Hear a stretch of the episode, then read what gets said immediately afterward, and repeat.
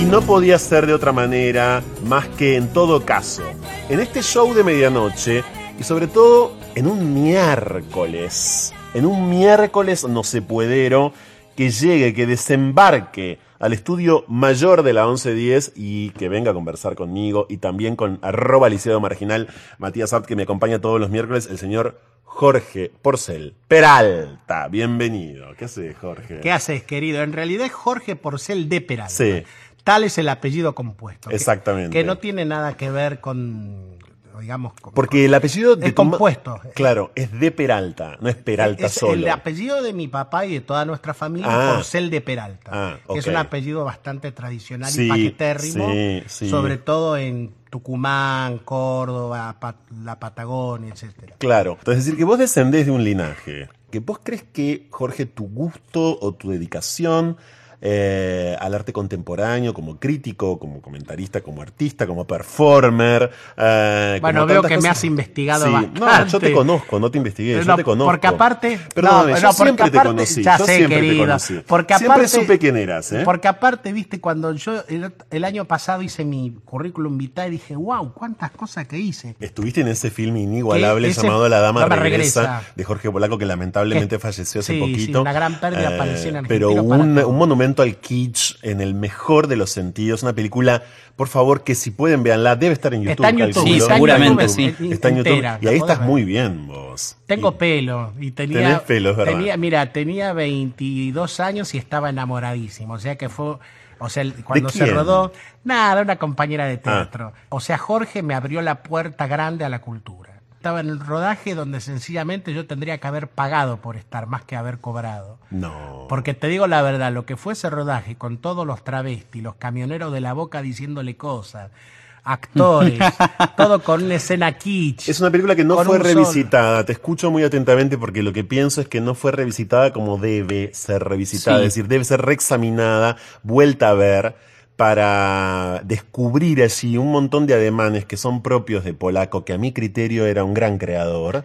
Eh, Era Fue un tipo. era un poco, a veces, entre comillas, un artista maldito, porque a veces el, la nomen- o sea, la cultura tiene su nomenclatura, entre paréntesis, mafia, cierro, ma- Sí. como cualquier mundo. Entonces creo que lo condenó bastante porque, bueno, Jorge era muy especial. En realidad era muy sensible. Sí. eh, entonces Se lo veía ponía una imagen frágil. como de persona media dura, eh, media combativa, pero era en realidad un escudo para que no, no lo hirieran. No lo hiriera. Era como una tía, me recibí en la casa y era una tía, che, estás cogiendo. Ah, sí. Claro, me decía esas cosas, y la estás poniendo, o sea, que te pregunto, y Claro, tal ¿qué cual. querés tomar? Un té. ¿Crees que por tu linaje, digamos, es que desarrollás tu práctica artística, tu inclinación, si querés, artística? El Jorge de los 22 años se agarraría más de eso.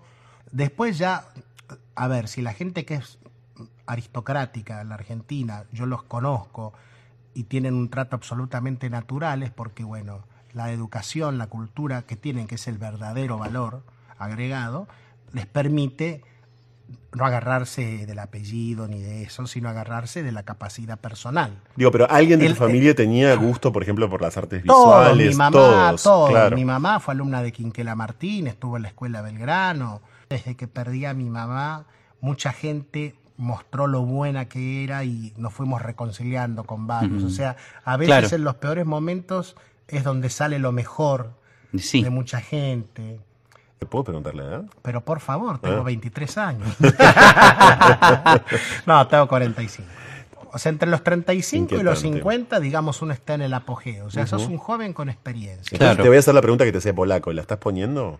Mira, ahora estoy muy tranquilo.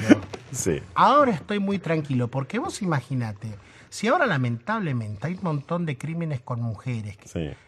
Que yo creo que, que más que crímenes, que feminicidios son crímenes pasionales. Creo que en este momento eh, el malestar de la gente se está trasladando al tema pareja. Sí, eh, la categoría crimen pasional ha sido eh, eh, omitida por completo, ha desaparecido adrede, pero entiendo lo que estás indicando vos. O vos sea estás que diciendo que hay carga, una carga emotiva Para muy encontrar feroz. una persona, una mina que me guste, pero que aparte de todo sea esté sana mental y espiritualmente, hay que remar un océano. Entonces yo prefiero estar solo y estar tranquilo. Si aparece, bienvenido. Y si no, andaré ahí con esas pendejas que necesitan un buen aprendizaje o Ah, esas mira. señoras que me pueden enseñar cosas. ¿Has estado con mujeres adultas?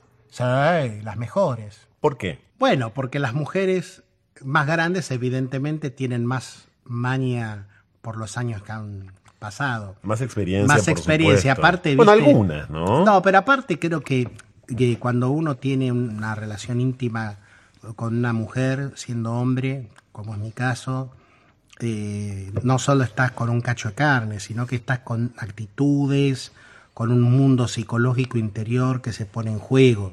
Me enamoro poco porque no soy fácilmente enamoradizo. Bas- Me gustan minas bastante raras, ¿no? Entonces no soy fácilmente enamorable.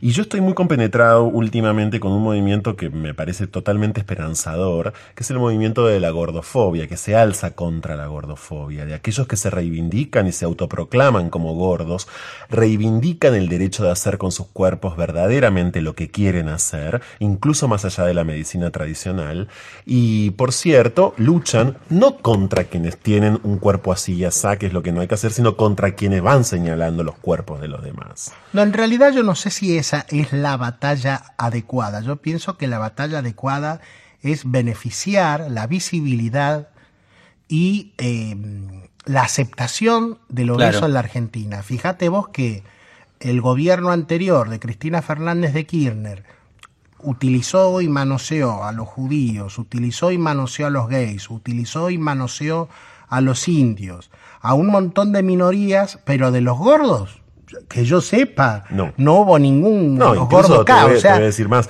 hubo manifestaciones públicas de ella puntualmente. Sí. Recuerdo una en relación a los chanchos, en, una, en un, en un en creo que en pleno quilombo con el campo en la Argentina y demás, que dijo, bueno, por algo están tan gorditos los, eh, los, los productores, ¿no? Eh, los productores eh, agropecuarios. O sea que ahí nos damos cuenta de que hasta de alguien que tenía pretendidamente una postura progresista, hasta para esas personas eh, la gordura es algo malo. No, bueno, o sea, que, estamos- o sea el- que el tema de la obesidad estamos entre, digamos, los lo subterráneo de lo condenable, como entre lo peor. Total, total. Y además está a la cabeza de la discriminación en la Argentina. Claro, y de hecho Muy cuando- por encima de cualquier otra condición o característica. Sí, de hecho, cuando yo quiero aclarar que estoy muy arrepentido de haber estado en toda esa movida televisiva eh, donde yo tuve la suerte de conocerte, Sí. porque sos de las pocas personas Pero yo te conocía gente- de antes, repito. Claro, gracias. Sí. Pero bueno, eh, yo ahí sentí que todo lo que el ataque, la per- aparte fue una persecución Sí. política de ese gobierno, ¿no? ¿Vos sentís que, que Cristina te- de algún modo o que alguien del kirchnerismo te estaba mirando y te estaba persiguiendo? Lo sé. Pero aparte de Vos eso. lo sabés. Pero aparte de eso. eh, Perdón, ¿quién? ¿No querés decirlo? ¿No podés decirlo o no importa? Ya veré. Eh, de todas maneras, eh, pero aparte, bueno, gente de los medios, o sea, toda esa, esa gente asquerosa, esa televisión basura, yo no tendría que haber estado, porque yo me miro hoy en los videos que hay en YouTube de cuando yo estaba en esos programas y la verdad que no fui yo, no era yo. Y si yo tengo que pedir disculpas a alguien, es a mí mismo. Porque la verdad que ese que por ahí aparecía divertido en algún momento, a veces uno está sonriendo y después con los años te das cuenta de que vos estabas llorando por dentro. ¿Quién es usted? Entonces, ¿quién soy yo? Yo realmente soy un artista plástico, yo soy un tipo del underground, yo soy una persona que me gusta leer, ser sensible. Claro, pero llegar así, des- desembarcar así en la televisión, y te lo digo de algún modo, Sí. por experiencia propia también, Sí. es muy distinto. Cada caso, por cierto, es un mundo en sí mismo. Pero iba a hablar de Federico Clemantes. Por esto mismo digo, porque la televisión no tiene mucha manera de interpretar eso, por no decir que No, tiene una al- única manera y es brutal. Porque al poder no le interesa. Además, históricamente, cuando ha estado el peronismo en el poder, se persigue a los que nos gusta la cultura. ¿Entendés? O sea que hay una persecución y, y un menosprecio por la cultura y una exacerbación de todo el morbo, la grasitud, la música barata, ¿Entendés? Y eso no es cultura popular, eso es cultura basura. Si yo realmente quiero al pueblo y si yo realmente quiero algo, a alguien que es humilde, yo quiero lo mejor para él Sí. y le voy a dar acceso a la cultura y vamos a igualar para arriba. Y en ese, en ese aspecto me gusta mucho lo que está haciendo este gobierno. Incluso estábamos hablando con un amigo en común que tenemos, con Roberto Jacobi, que es Lucas Sí. Robinich, que es, Sí. está en la Facultad de Sociología de la Universidad de Buenos Aires, gran amigo, junto con Diego Melero, que es un artista performer. Sí, por supuesto. que lo cumplió años, mucho. que cumplió años Fabuloso Diego y- Melero. y- Lo y- tenemos que traer a este programa, que no, no es, no es Daniel Melero el músico, es entiendan. Diego, Estamos es hablando de el Diego mejor Melero. performer Sí, de la Argentina. Lejos. Lejos, bueno. Daba clases de filosofía en un gimnasio. Exacto. Mientras hacías musculación. un modelo Yo grecorromano. le hice una nota en Clarín en su momento. Mientras hacías musculación, Sí. podías tomar clases de filosofía con él. Exacto. Claro. Entonces, Entre otras cosas. Claro, Pero eh, esta, esta- esta chan, chan, chan, chan. esta conversación Y hablamos recién empieza. Pero hablamos con Lucas de esto, Sí. de que en esta época nueva, eh, con este gobierno, está habiendo un- un- una, una liberalización de la cultura y una apertura que es genuina y verdadera, que, que está viendo algo nuevo. No hay un solo discurso, hay miles de discursos y eso es lo que hay que hacer, darle a la gente lo bueno, no masticarle popó y dárselo para dominarla, para poder dominarla y manejarla. Y entonces, entonces, sentiste en ese periplo televisivo, Jorge, que vos no tendrías que haber estado ahí y que te tendrías que haber pedido disculpas. Por cierto, yo A lo, mí que, mismo. lo que te quiero decir, que es realmente un- una certeza, eh, en mi caso, es que no tiene la televisión muchas herramientas para interpretar las diferencias.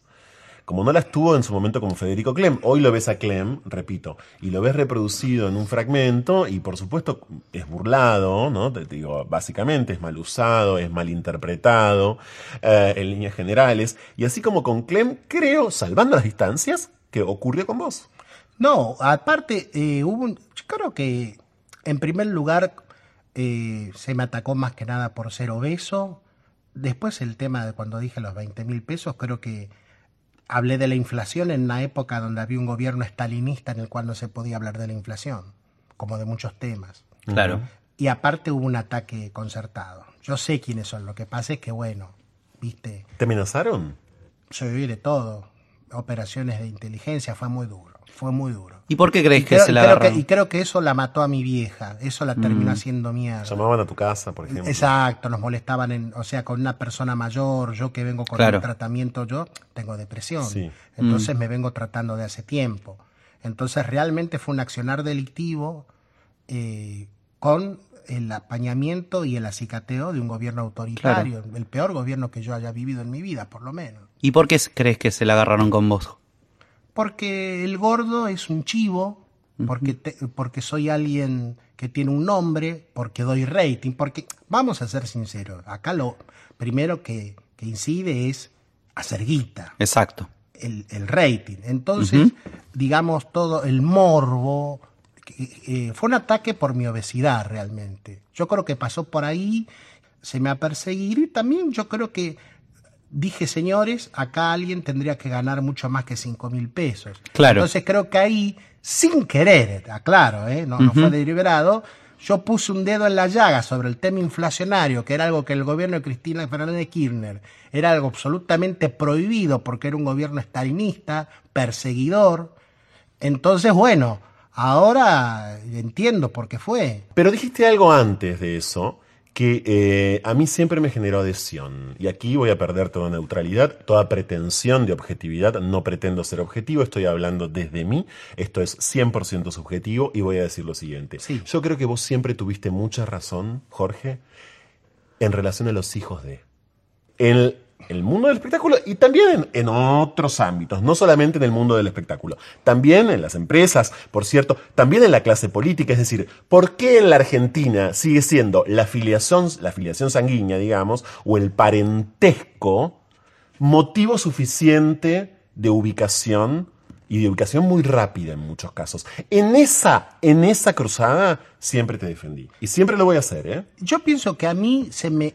eh, Perdón, hoy hay una generación de hijos de a cargo del periodismo más encumbrado de la Argentina. Sí, algunos son nulidades, ¿no? Eh, pero el tema es que a mí se me discriminó parcial, o sea, de un modo absoluto, primero por ser obeso, segundo porque mi padre no me quiso, entonces la gente hace leña del árbol caído. Hace leña del árbol caído. Entonces también eh, mi situación económica que no fue la mejor. Entonces digamos, para un marketing, aparte también valoran el éxito. Vos tenés que venir con una carga de éxito, lo que para el mundo que fabrica el éxito vos tenés que haber sido un préxito. Pero es más grave aún. En la televisión también tenés que estar en concordia con tus padres. Ahí donde vos, ahí donde vos planteás Hay como una bendición o una maldición. y lo vemos todo el tiempo cuando hay padres e hijos que sacan hasta libros juntos, Sí. haciendo una especie de, de- de, digamos, de, de- de reinado, si querés, o de celebración de algo que por naturaleza, y digo naturaleza y no es casual, es crítico. Los vínculos, los vínculos y, los, y, y- y digamos, sobre, sobre todo los vínculos familiares son, por definición, problemáticos. Por lo menos problemáticos. Sí, pero eso, lo peor de todo es que está avalado porque, digamos, desde 1990, salvo Canal 13, que bueno, digamos, era una pantalla bastante limpia, o Telefe, generalmente la televisión, o, o Romay, que fue, digamos, de lo último más o menos visible en la Argentina, después todo lo que vino en la televisión está manejada por delincuentes. Yo he visto, yo cuando estuve ahí, yo he visto pasar así tangencialmente desde el prostitución, merca. O sea, vi gente que yo dijo, ¿qué hace esta gente acá, loco? O sea, esto no es el mundo del espectáculo, No, claro. el- el- el- la politiquería barata. O sea, eh, se juegan cosas que no tienen nada que ver con darle a la televisión un contenido en medios de comunicación. Y ni hablar de arte. Y ni hablar, pero la cultura Sí. es lo que se ataca porque es realmente lo que pone Porque es subversiva. eh, porque es subversiva para este sistema de sometimiento que ha hecho siempre el peronismo cuando ha manejado los medios de comunicación. Con sus disfraces de Kirchner, de Menem, de Cristina. eh, Hoy por sal- salvo, en la salvo en la época de, de Dualde. Dualde fue un buen Bueno, presidente. fue un momento muy acotado también pero, y muy especial. pero dio ¿no? lo mejor de sí. Yo me acuerdo de Julio Bárbaro, yo me acuerdo de Ona India. Sí. Eh, fue un buen momento cultural. Hoy te la llaman, hoy te hostigan desde la televisión, desde No los medios. porque yo, eh, primero que co- Porque ya conozco, pasaste a cuidarte vos mismo. primero que yo no estoy dispuesto a aceptar una intromisión en mi vida íntima. Este, aparte creo que después de haber realizado una persecución delictiva ensañada contra mi persona, creo que no están en una buena posición como para seguirme hostigando. Y segundo, conozco mis derechos. Eh, además, no vuelvo a transar ni a traicionarme a mí mismo como lo hice antes. O sea, aprendí la lección. Eso es muy importante. Aprendí la lección. Y ni siquiera por guita, porque podés tener. No, es que no te dan guita, porque la gente se indigna. La gente en la calle, en su inocencia, en su desconocimiento de lo que son los medios de comunicación y su manejo mafioso, delictivo, sectario, fascista, persecutorio, me dicen, pero ¿cómo vos no estás ganando plata? ¿Te pagaban nada más que dos mil pesos? O, por ejemplo, alguien que es hiper importante en la televisión no te quería pagar. Pero ¿cómo puede ser eso? La, gente cree que yo le estoy mintiendo o que me estoy victimizando. O sea, la gente no conoce la maldad infinita que tiene el mundo televisivo. Y el en la Argentina. ¿no? El cinismo y la maldad. La, la simple maldad. La simple maldad. Maldad por maldad en sí misma. Una maldad que se retroalimenta y que bueno, y que empieza a explotar. Porque tarde o temprano uno se empieza a enterar de gente que está con graves problemas de adicción a las drogas, gente que está con ataques de pánico, depresiones, o sea, todo explota porque el mal, lo bueno que tiene es que se autodestruye. Eh, Jorge, ¿querés decir quién no te quiso pagar o no importa? No tiene sentido. Pero algunos sí te pagaban, ¿o no? Sí, pero muy poco. Pero la verdad que eso, la verdad... O sea que también descubriste que no te servía ni siquiera para Absolutamente. vivir, digamos. absolutamente. Ese, no. ese es un punto importante. Especulé ¿no? porque por ahí también Sí, la porque la ¿cómo que- no vas a especular? Por supuesto, claro. Viste, también para ayudarla a mi mamá Lógico. y también porque yo empecé a decir, bueno, hago plata con esto y después me dedico al arte un poco mejor y me di cuenta de que era todo una... Es es que yo, yo salí, aparte quiero aclarar algo, yo cuando salí a los medios fue por el tema de mi sucesión.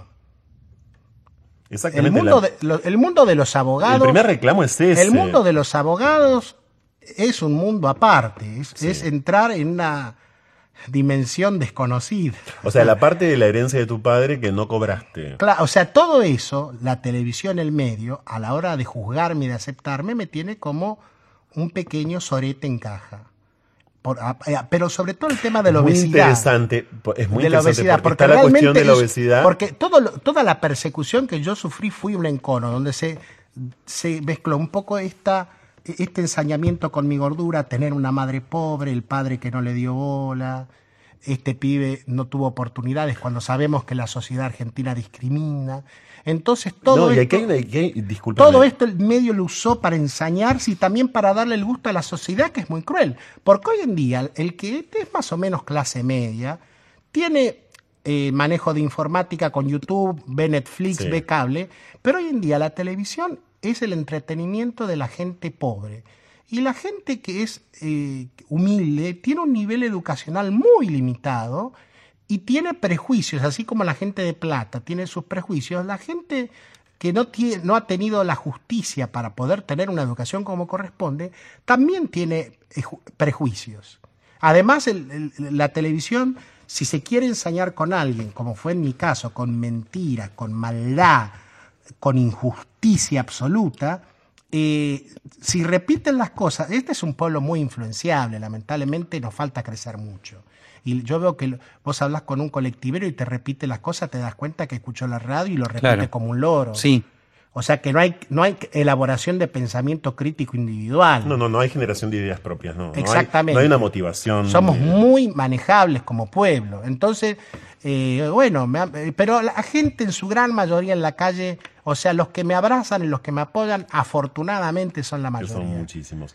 Yo quiero decirte varias cosas antes de, de- de despedirte. Primero que yo concuerdo con vos, Jorge, en, en- en todo el sistema discriminatorio, pero quiero sumar para que quede claro y para que además se encuadre muy bien esta visita extraordinaria que nos, nos has regalado a nosotros como equipo. Me haces sentir un duque, viejo. eh, Gracias no, a vos. De verdad, que es, que es una discriminación, y lo digo de vuelta como titular artístico de un ciclo de diversidad emocional, que es la discriminación, la falta, la falta de capacidad de absorción que tenemos, y digo tenemos por una cuestión modesta, digamos, Sí. eh, de poder absorber otras imágenes que no sean imágenes familiares de supuesta estabilidad. Lo vemos todo el tiempo.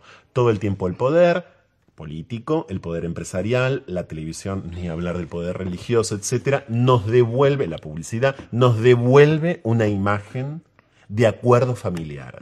Y por ende, las imágenes de desacuerdo familiar, de falta de sintonía hacia el interior de las familias, son imágenes que nos perturban, no es mi caso, ¿no? Pero de vuelta, estoy hablando en nosotros por las dudas. Meten un ruido, meten un ruido que es muy, a mi criterio, incluso sano, de vuelta, porque lo único que tenemos que contar es que los vínculos son necesariamente conflictivos, porque Sí. donde hay un vínculo hay una crisis, incluso cuando no la hay, incluso cuando no la hay. O tal vez más cuando no la hay. O tal vez más cuando no más la hay. soterrado y que va a explotar en un momento de la manera más... Pero Y más imagen- enfermizo. pero Exacto, esa- y cuando esa- explota, explota... Esa mal. imagen no la podemos eh, terminar de absorber. Y la, y no, no- no se puede terminar de absorber. Y la otra cuestión, de verdad, y quiero que quede muy clara, es la siguiente, Jorge, a mi criterio. Soy un convencido de que el nepotismo en Argentina sigue siendo la vía de acceso más garantizada a la ocupación de un montón de roles y de puestos. La más garantizada y la más rápida. Y en la Argentina, todavía hoy, y por momentos debería decir cada vez más, el lazo sanguíneo, repito, sigue siendo la única garantía, la única garantía de ocupación de puestos en muchos ámbitos, no solamente en el periodístico y no solamente en el mundo del espectáculo. Qué duro que es en la Argentina la justicia. Sí. En este momento yo te agradezco con vos que me hayas empoderado con justicia. No, por favor. Porque vivir la injusticia es algo que solo el que lo sufre lo sabe. Y vos la viviste mucho con la herencia, entre otras cosas, ¿no? La sucesión, los medios de comunicación, eh, los poderes políticos persecutorios, eh, las décadas perdidas Tu de la cuerpo. Argentina, mi cuerpo, en fin, todo eso que uno ha leído con Foucault es posta, no es joda. Seguimos leyéndolo y no damos abasto, no damos más. Y cada vez le damos más la razón al pelado. Obvio. Ya volvemos.